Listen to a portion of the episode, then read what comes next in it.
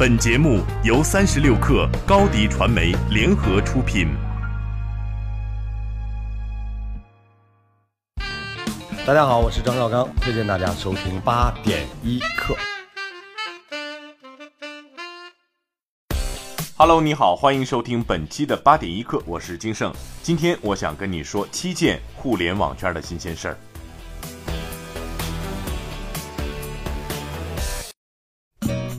首先，咱们来关注乐视。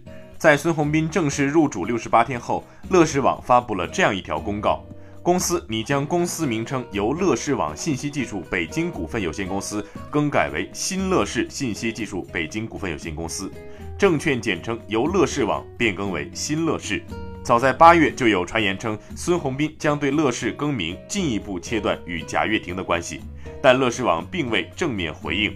自七月二十一号接替贾跃亭成为乐视网董事长以来，孙宏斌治下的乐视网进行了一系列调整。孙宏斌甚至在融创业绩发布会上哽咽称，一定把乐视做成好公司。不过，值得注意的是，尽管进行了一系列切割，但新乐视的第一大股东仍然是贾跃亭，其持股比例为百分之二十五点六七。期待新乐视能早日走上正轨吧。我们再把视线从乐视转向美团点评。据报道，美团点评已接近敲定至少三十亿美元的新一轮融资，估值为二百八十亿美元。这个新估值将使美团点评超越 SpaceX 和 WeWorkCost 等公司，成为全球第五大最具价值初创公司。但是接下来的故事并不是美团和饿了么之间的战役，实际上，美团和滴滴之间的一场资本狙击战反而一触即发。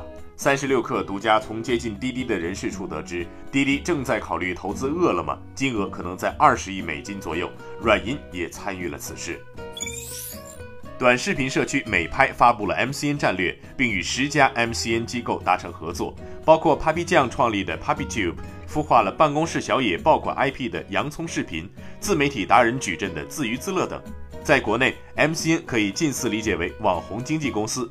MCN 公司的主要业务呢，是为视频平台上的网络红人、内容创作者提供专业化的管理和运营服务，如内容发布、粉丝运营、版权维护、招商变现等等。建立合作之后，美拍表示将会为 MCN 机构提供免费的流量扶持、策略扶持、品牌共建、内容变现等方面的支持。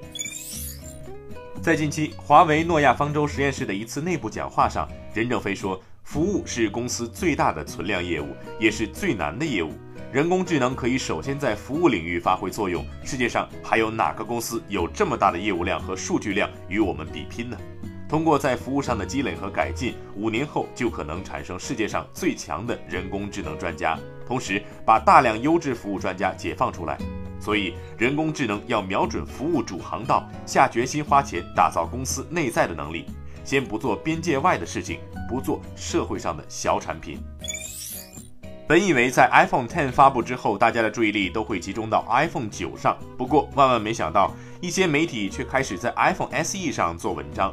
他们近日展示了一段 iPhone SE 的概念视频。这款概念机采用了四英寸 OLED 全面屏设计，搭载了双摄以及 True Depth 相机系统，支持人像模式以及面容 ID 识别。重点是 iPhone 10遭人吐槽的刘海设计，在这款概念机上得到了改善，看起来要舒服不少。当然，这毕竟是媒体想象出来的机型，能不能出真机，还要取决于库克的心情。如今的 Uber 正在伦敦面临着工会、立法者和传统出租车司机的强烈抗议。去年七月，两名 Uber 司机将 Uber 告上法庭，指控 Uber 把司机当做了独立承包商，没有提供假期和病假等正当权益。十月，英国法院裁定 Uber 违反了英国劳动法，要求 Uber 将司机视为员工，并提供最低工资、病假工资和假日薪水等各项基本权利。昨天，Uber 律师戴纳罗斯说，Uber 司机并未与 Uber 签署劳动合同，他们只是代理人，而不是员工。Uber 还说，司机相当于是自由职业者，只享有一些基本的保护权利，而不应享有最低工资、病假工资和假日薪水等其他权利。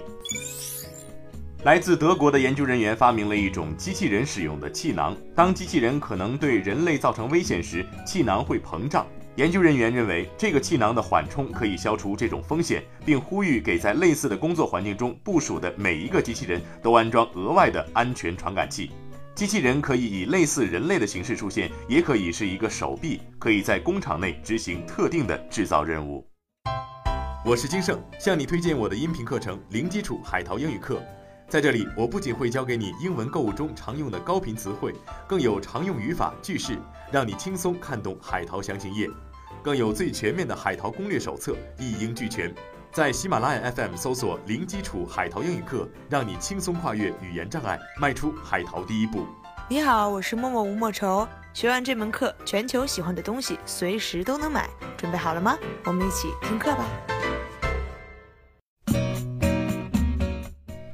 最后，我们来了解部分城市最新的天气情况。北京今天晴，十一度到二十二度，有三转二级风；上海阴转多云，十九度到二十四度，有三级风；杭州雷阵雨转阵雨，二十一度到三十度；深圳多云，二十七度到三十四度。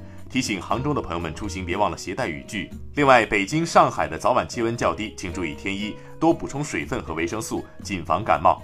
以上信息由中国天气通提供。好了，今天咱们就先聊到这儿。如果你想听到更多精彩内容，请关注微信公众号“克星 Radio”。八点一刻，咱们明天见。